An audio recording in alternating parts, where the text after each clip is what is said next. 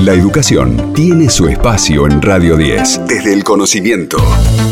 Un programa hecho por las universidades. Hasta las 18 en Radio 10. Y nos vamos a meter en la última nota del día de hoy en Desde el Conocimiento. Para eso vamos a hablar con Lina Merino, que es doctora en Ciencias Biológicas, quien se desempeña como profesora investigadora en microbiología y toxicología de alimentos en la Casa de Altos Estudios de la Universidad Nacional de Burlingame y que además participa del Observatorio de Energía, Ciencia y Tecnología del OESIT. ¿Por qué? Porque hay un proyecto que busca crear una barra de cereal nutritiva con material residual de la elaboración de cerveza. Lina, no sabíamos que se podía podían eh, rescatar eh, este tipo de productos de los residuales de la elaboración de la cerveza. ¿Nos podés contar un poquito de qué se trata? Hola, ¿qué tal? Buenas tardes. Bueno, un gusto también estar con ustedes, hablar. La verdad, nos pone muy contentos porque, bueno, justamente como contabas recién, tiene como objetivo esta reutilización de un producto que actualmente se produce en gran cantidad, unos 15 millones de kilos al año en nuestro país, que es el bagazo de la cerveza, que es un subproducto que contiene un alto contenido de fibra y de proteína básicamente, y además tiene un bajo aporte calórico, y que actualmente no se utiliza o se desecha o se convierte en desperdicio o se utiliza para alimentación animal, claro. pero que sin embargo tiene es una rica fuente de nutrientes si queremos utilizarlo para la elaboración de una barrita de cereal que además tiene otro otro agregado que es muy interesante, que es eh, la adición de microorganismos probióticos. El, del kefir, del famoso kefir. Exactamente, sí, del famoso kefir. ¿Y, y eso qué eso qué le, qué le produce a la barrita de cereal?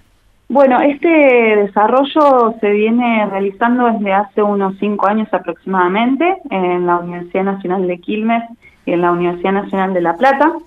Y bueno, este proyecto que estamos planteando contiene el trabajo conjunto de la UNAUR, de la Universidad Nacional Arturo, Arturo Jaureche y de la Universidad Nacional de Quilmes, que somos investigadores de esas tres universidades, conformados en este equipo que eh, eh, armamos este proyecto que financia CONUSUR, que es un consejo de universidades nacionales del sur, y bueno, contiene además de la reutilización de este bagazo de cerveza, la reutilización de otro excedente de la industria alimentaria, también de las fermentaciones, que es el gránulo de kefir. ¿sí? El kefir es una bebida fermentada que se elabora a partir de gránulos de kefir y de agua azucarada, ¿sí? fundamentalmente.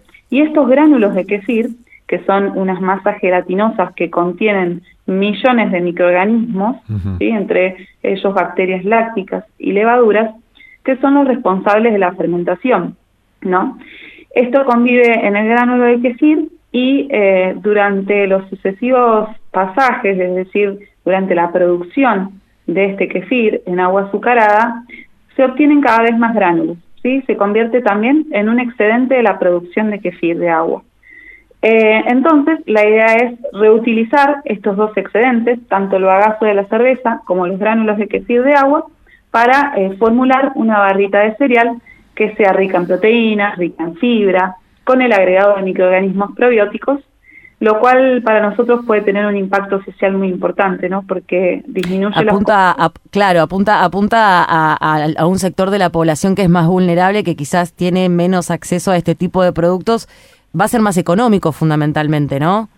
Claro, partiendo de dos subproductos o excedentes, esto se convierte en una materia prima más económica, por supuesto, y además eh, disminuye el impacto ambiental, ¿no? Porque los excedentes de las industrias alimenticias en general lo tienen que tratarse para no convertirse en un eh, contaminante y bueno, eso genera además costos e impactos eh, ambientales negativos. Así que la idea es un poco este proyecto como parte de una economía circular, ¿no? Lo que se llama una economía circular, que es bueno poder reutilizar el material y disminuir los costos.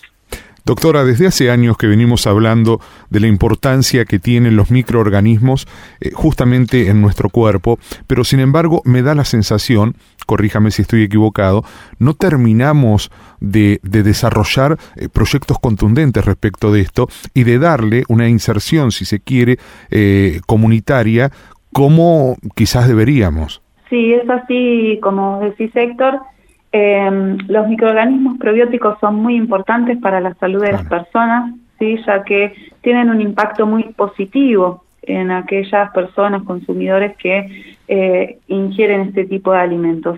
Fundamentalmente porque previenen infecciones del tracto intestinal, mejoran el metabolismo de la lactosa, reducen el nivel de colesterol sérico, estimulan la absorción de nutrientes, digerimos mejor los alimentos, refuerzan el sistema inmunológico, tienen muchos impactos positivos sobre la salud. Sin embargo, eh, no, como decís vos, por ahí no hay un desarrollo a gran escala propio que pudiera llegar o tener acceso a la población, fundamentalmente la población socioeconómicamente más vulnerable, ¿sí?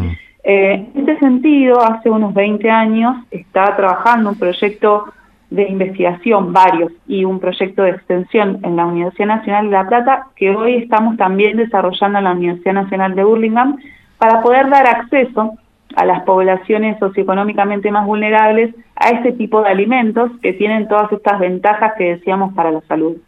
Fundamentalmente porque nos interesa, porque sabemos de la situación con respecto a los alimentos que atraviesa el mundo y nuestro país también, que tenemos que poder generar alimentos de bajo costo con eh, un buen perfil de nutrientes, que podemos aportar estos microorganismos como decíamos, probióticos que tienen un impacto positivo, eh, que son seguros ¿no? y que pueden estar disponibles para la población que más lo necesita.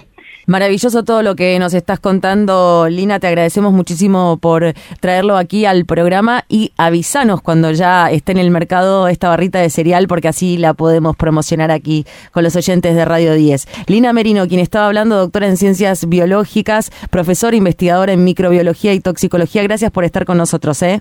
Bueno, muchísimas gracias y quedamos en contacto. Abrazo enorme. Adiós. Hasta las 18. Escuchala Delfina Cianamea en Radio 10.